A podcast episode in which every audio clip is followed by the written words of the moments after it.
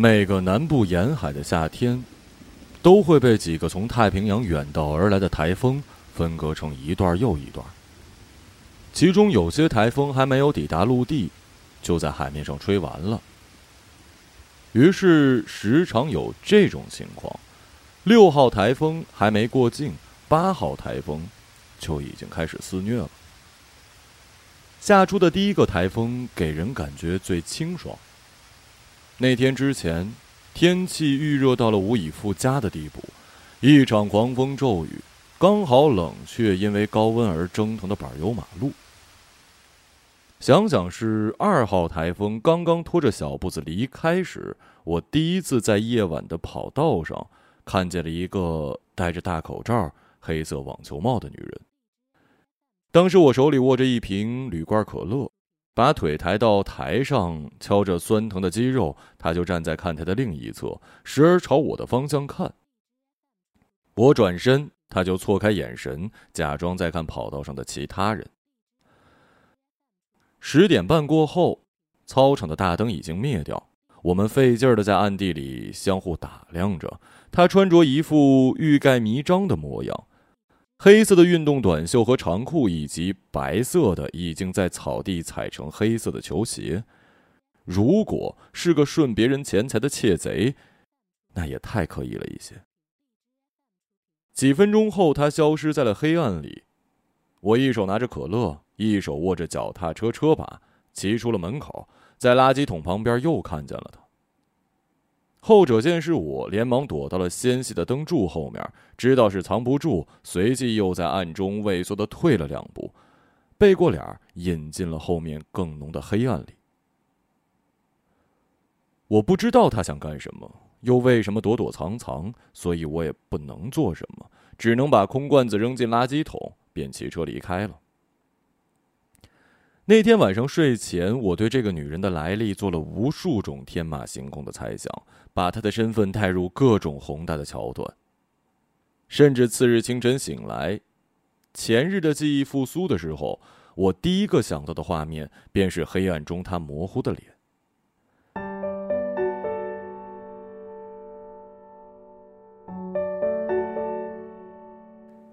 起床。用水压好翘起的头发，看了看表上的时间，掐着公交的点儿出了门，在商场的一家杂货店做兼职。那天是早班，早上九点打卡，六点打卡下班。工作不是很辛苦，工资刚好够花。很例行的，一边盯着公交车来的方向，一边到路边的早餐铺买早饭。昨日的台风灾，路上洒下厚厚一层树叶，和积水一起压在排水孔上，倒映着。这座城市，早餐铺的阿姨年纪跟我妈相仿，我猜想她大概有一个年龄跟我差不多的孩子，因此我们之间的招呼便十分家常。但她那天的神情有一些慌张，给我递来一份肉包和豆浆，接过钱的时候还把一个硬币掉在了桌上。那时公交到了，我也没有多问，只当她碰到了什么烦心事儿。九点钟打卡上班，店铺的日常很繁琐，疲于应对一些真把自己当做上帝的客人，还有满场乱跑的聒噪小孩。临近下班时，终于舒了一口气，看了看工作表，今天是我倒垃圾。店里女孩子居多，倒垃圾这种粗活大多是男生做，于是我经常走地下车库的垃圾站。垃圾站在比较远的地方。先坐电梯到负一楼，穿过宽阔而闷热的地下车库，垃圾站就藏在角落的一道闸门背后。台风刚过境，停车场势必被淹了，到处都飘散着塑料袋、纸皮和饮料罐，它们被雨水从外面带下来，当积水退下，就变成了一片狼藉。在上面的商场里，大家的购物力仿佛被台风积蓄了一天之后加倍的释放出来，客流量意外的多，垃圾也就格外多。拖着泔水车的餐馆服务生一波接一波的从那道闸门后面遮着鼻子进出，每天都有无数的垃圾车被运到去混合压缩，再从里面运出去填满。或许你只能简单的猜想垃圾站的状况，哦。大概是很臭吧。进去之后，你才发现你的预想不如实际情况的十分之一。扑面而来的如同酸性腐蚀气味，刺激的感官已经不仅是嗅觉，连暴露在外的眼球也开始发涩。走进去，整个身体更像是被埋进了掺杂着玻璃渣的沼泽里，不敢呼吸。常住在垃圾站的是一个戴着围兜、大肚便便的中年男人，他一手扶着铲斗，待它满了，启动开关，机器升起，铲斗倾斜，车厢出现两个履带，开始运作。垃圾被挤压，爆发出声响，气味爆裂涌出来，浓烈度达到峰值。这时候，他往往会抽一根烟，背靠着车厢，等整个过程结束。尽管门口贴着巨大的禁烟标识，不过他既然愿意在这里工作，还有什么其他好勉强的呢？什么要求，其实都不算过分吧。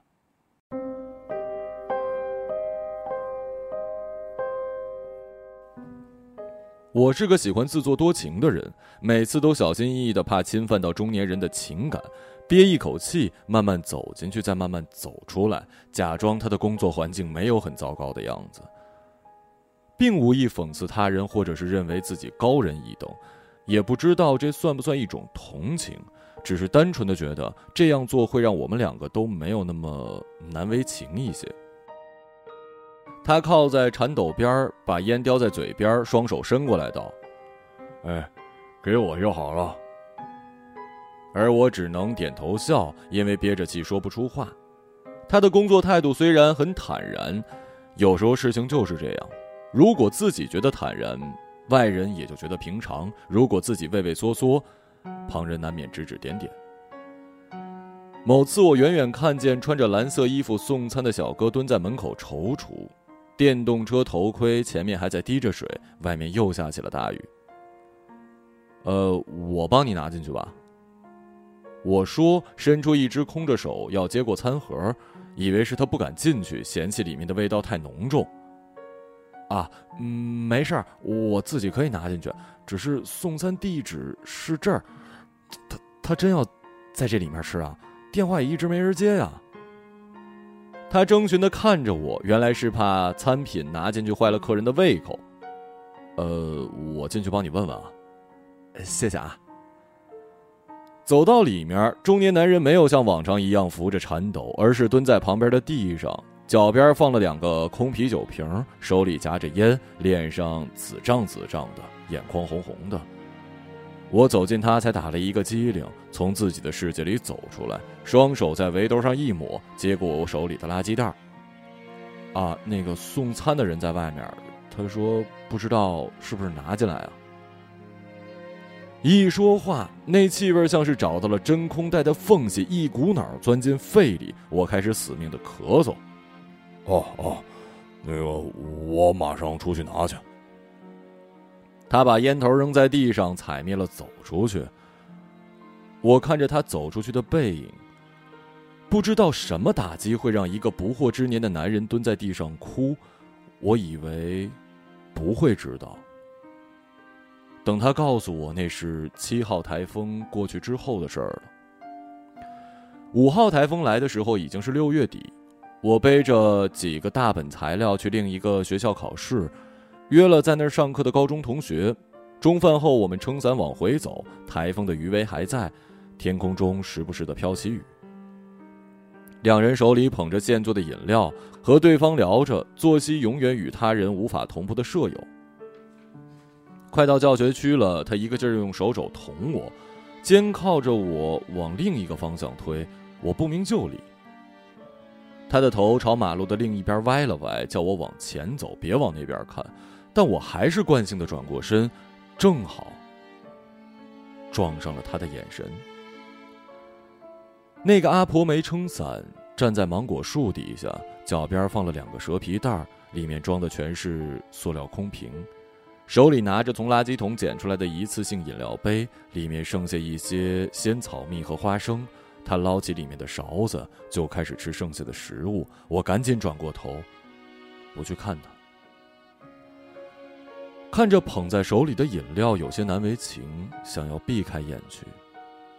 眼神里全然没有我想象的怨恨或者是责备，如同两个擦肩而过的路人，什么都没发生，倒是我自己心里猛地难受。伞下两个人突然就没有再讲话，不知道该说什么。拐过弯儿，我又转头看了一眼他的背影，大概六七十岁左右的光景，白发尽力的梳到脑后。还是有几绺垂下来，被树冠过滤后的巨大水滴滴在他身上，肩头已经全湿了。单薄发黑的蓝色粗布贴着，显出嶙峋的骨架。在长达三个小时的考试里，我的脑海里不停的闪现他拐角的背影，在臆想中，他甚至转过头来，悲伤的看了我一眼。或许在这点上，我有一些神经质的过分敏感和自我陶醉吧。题上说着效率和公平的理论，他们是矛盾的两个对立面。快速的发展必然产生不公平的社会现象，绝对公平往往阻碍社会进步，导致效率低下。所以鱼和熊掌只配备一种人全部享用，这是经济学给我们区分贫与富的理由。而宗教呢？马太福音说：“凡有的。”还要加给他，叫他有余；凡没有的，连他所有的也要夺去。于是，宗教福音和经济学原理有了不谋而合之处，天生的贫富两极也被认为是理所当然。考试结束，出了考场，才感受到周围的潮气，窗户上蒙了一层厚厚的水珠。才走到楼梯间，几个相互认识的人就开始讨论这次考试题目的状况。我走出教学楼，给同学打电话，没接，大概是睡着了，也没有再打，传个消息说我先回去了。雨停歇了，宽广的湖面上荷叶被连日台风吹得有一些残破，但走着走着，换过角度，能看到新生的荷花苞藏在底下，准备探出来。湖边有个亭子，那个阿婆正拖着两个装着各种饮料瓶子的巨大蛇皮袋，坐在亭子底下的路肩上，两只手拿着一份湿了大半的报纸，饶有趣味的读着。时不时有人走到他的面前，把手里的空瓶递给他，他笑着收下，道声谢谢。我转过身，朝来时的方向，到了饮品店，让店员做了一份大杯的仙草奶茶。店员认得我。问我这么快又来一杯啊？我笑着说送人的。可我终究没有送出去。我递到他面前的时候，他打开了我的手，愤愤的把报纸收进了蛇皮袋用方言道了一句：“你们这些兔崽子，做一个给别人东西的人倒是容易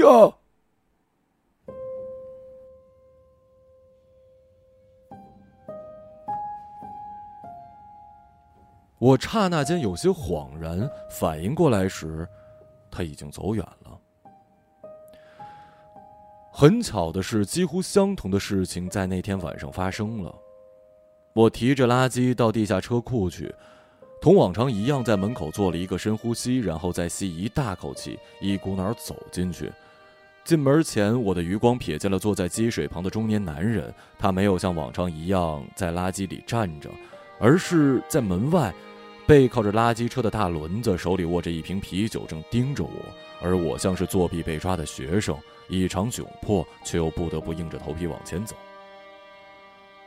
我出来的时候，中年男子用酒瓶指着我，我甚至可以从他的语气里听出他的满嘴酒气，显然是喝醉了。难闻你就跑进去，就再跑出来，憋屈干什么？你以为你这样做，就比别人好到哪儿去了？你更恶心，年纪轻轻的就来这种假路子。或许他说的要更难听，但我记不清了。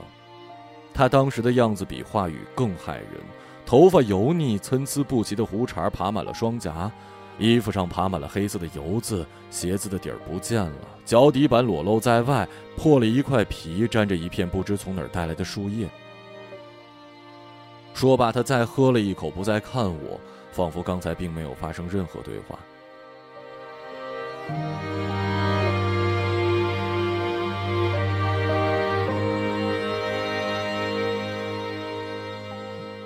后来我再也没有在垃圾站看到过他，是辞职了，还是因为喝酒被炒鱿鱼了，无从得知。不过有一点他没说错，原来我一开始就是自私的。我享受着作为一个好人带来的快感，强行散播不自觉的善意。更可怕的是，我并不知情。一直到七号台风来临前，我去田径场的次数一直都很规律。我不止一次碰到那个女人，她依然是在灯光灭掉以后出现在黑暗中徘徊。我设法不去注意她，但我觉得她刻意在躲着我。后来的情节几乎跟上次一样，我站在操场边敲脚，他就站在跑道的另一侧，戴着口罩跟网球帽，头发绑起来，别进帽子的松紧带里，不小心露出了发圈上粉色的装饰物，大概是蝴蝶结的一角吧。白色波点的图案在黑夜里格外的显眼。唯一不同的是，这次他比我先离开，从操场边儿每个学校都会有的墙缝中间侧身穿过，接着外面就传来了淅淅飒飒的拖动东西的声音，渐渐走远，就听不见了。那时候已经是六月底，第二天便来了强台风的消息。报道上说的很玄乎，今年破坏力最强的台风云云。我起床的时候，只不过雨大了点儿，却没什么风。阿姨的早餐铺一如既往的开着，似乎并未受到台风影响。这种天气怎么不在家里待着呀？哎，中午就回去。他眼眸里洋溢着快乐的神采，止不住笑。他转身拿豆浆的时候，我看到他后脑勺那个粉红色蝴蝶结。带波点图案的头绳，心里像被什么东西撞了一下，表情愣在了那儿。呃，头绳真好看。我刻意的说，表达我知道什么一样。哎呀，阿姨年纪大，女儿送的，非要我带着。他不好意思的捋捋马尾，把东西装进塑料袋递给我，满脸喜庆。家里有喜事儿啊？没有，可紧张坏了。这个下午啊，高考成绩就出来了，女儿要我回家一起等着呢。这应该是大部分孩子跟家长都有过的紧张和兴奋吧。分数估的还不错吧？自他的神情中，我可以读出来。哎，别太差就行了，那孩子可努力了。不会的，我安慰道。因为台风的关系，那天店里人稀稀拉拉。其实风不大，就雨一直下。昨天那么夸张的报道，就算想在今天出门，昨晚应该也取消计划，改在家里打麻将看剧了。傍晚，我百无聊赖的在收银台往卖场里看，手里不自觉的叠着传单，靠揣度那几个风雨无阻出门逛街的客人以及他们的人生来打发时间。然后，垃圾站的中年男人从门口进来，抖着伞上的水。同事走过去给了他一个伞套，他不停的说谢谢。他在文具展台一圈圈走，挑挑拣拣，最后提着一篮文具走进了收银台。看到是我，满脸堆起了略带尴尬的笑。呃，你好，你好。我接过他手里的购物篮儿自从上次醉酒事件后，我们就没有再碰面。我没挑起话头，不知道该说什么，就正常的走了一遍收银流程，确认了一遍注意事项，好让他没那么尴尬。到结束，他欲言又止的样子，摇摆不定的看着我。呃，还有什么其他的事儿吗？我手里捏着正在从小票机里出来的小票，故作轻松的问他：“呃，这是我给我们家小崽子买的，他平时爱来这里买东西。”你们这里的笔啊啊，贵是贵点但很好写。你知道，我没什么钱，他也很懂事儿，就不来买了。这次我多买了，你能不能帮我包起来？我我送给他呀。或许还因为上次的事情过意不去，他说话的时候不停的挠着后颈，抱歉的样子。可以啊。我在包装的时候，他就坐在我对面，双手规矩的放在大腿上，看着我的动作。我时不时的抬头看他一眼，他很满意的样子。我儿子考上大学了，就今天。他自豪的说。我惊讶的抬起头，给了他一个笑脸。是吗？恭喜啊！的确是很值得高兴的事儿。他又思考了几秒钟，才说。小伙子，呃，前阵子老头子说那些话，你别放在心上啊。崽子说他考的不顺心，我心里也堵。别的没什么，怕他以后干我做的活儿。我没什么手艺能教他的，就盼着他自己有点出息。哎呀，说的那些话，真真是对不住你啊。没关系，没关系。我连忙说打断他的抱歉，从抽屉里找出双面胶撕开，又把包装纸弄得整齐。两个人又沉默了一会儿。呃，谢谢你啊，啊。他笑了，我把礼品盒绑上缎带，放进了袋子。说罢，他提起袋子，致了个意，就离开了。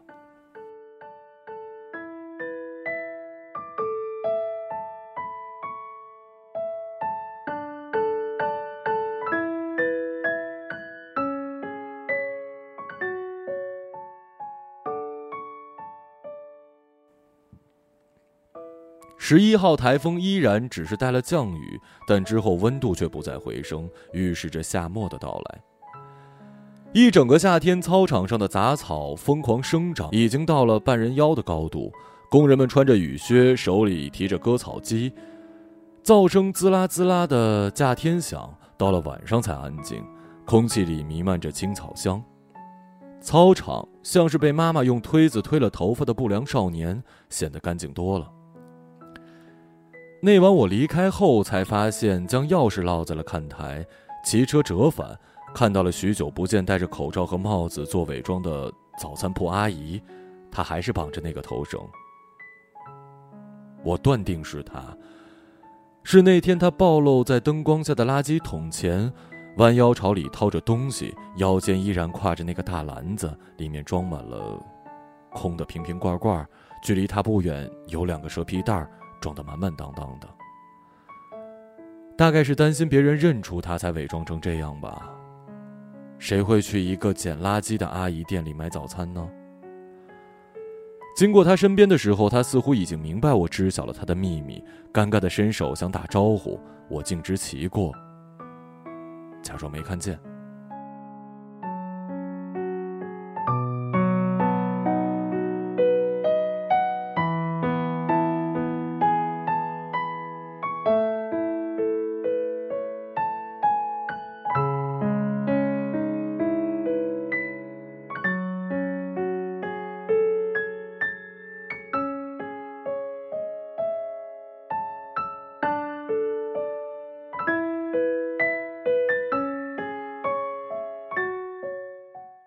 一个朗读者，马晓成。